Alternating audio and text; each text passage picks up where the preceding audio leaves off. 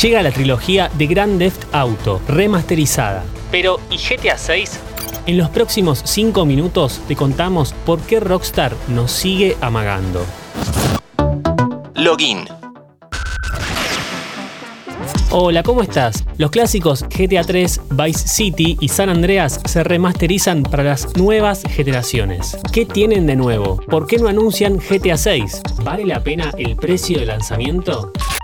Tres de los mejores sandbox de la historia regresan con una presentación mucho más moderna. No son remakes, no están hechos desde cero, sino construidos con las mecánicas de los originales. En este podcast repasamos los últimos movimientos de la empresa Rockstar Games para tratar de entender por qué a más de 8 años de su última entrega no sacan una secuela. Si te interesa o querés comprender de qué va la saga Grand Theft Auto, en otras ocasiones lo estuvimos analizando. Busca en login la historia del GTA o el escándalo sexual del GTA San Andreas. En este último hablamos del polémico juego oculto dentro del código con escenas de sexo.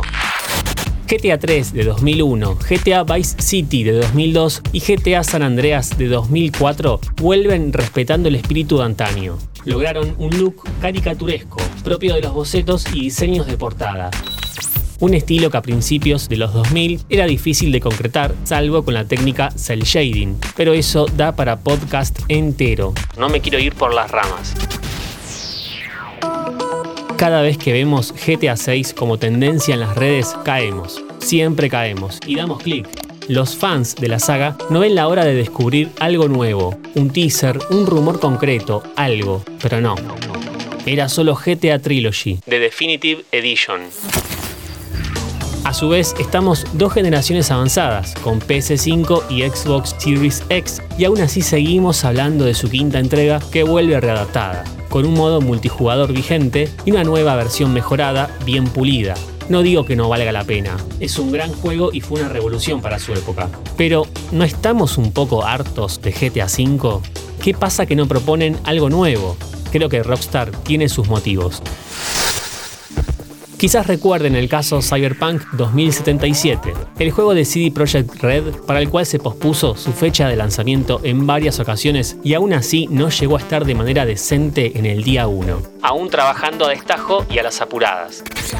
El crunch, la práctica en el ámbito de los desarrolladores de videojuegos que obliga a los empleados a trabajar horas extras y casi sin descanso, es algo cada vez más común y como verán, no te garantiza la calidad final.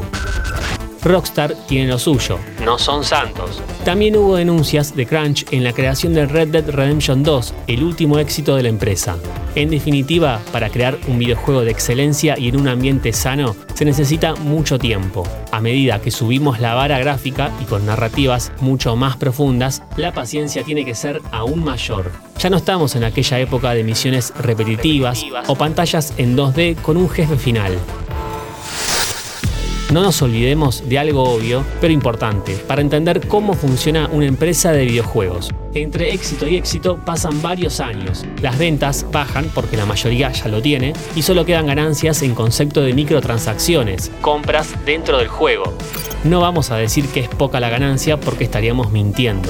GTA V se convirtió en el producto audiovisual más rentable de la historia, aún con lo antiguo que es, y lo digo entre comillas pero se hace necesario mantener la marca vigente. Y este ápice de nostalgia, como es un remaster, reflota el tema, lo mantiene presente y lo trae a nuevas generaciones, que quizás no tengan idea cómo empezó todo.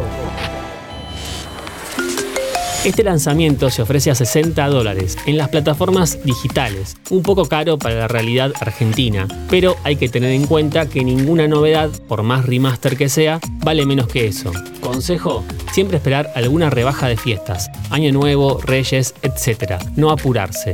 La experiencia puede ser muy buena, es nostalgia pura, pero no dejan de ser los mismos juegos mientras esperamos, con mucha paciencia, a que en algún momento Rockstar se digne a soltar algo de GTA 6, te invito a que nos sigas en Spotify para más noticias e historias de tecnología y videojuegos. Esto es Login, mi nombre es Lean Jiménez y nos vemos en la próxima partida. ¿Te gustan nuestros podcasts? Si tenés alguna sugerencia, escribinos a contacto arroba interésgeneral.com.ar.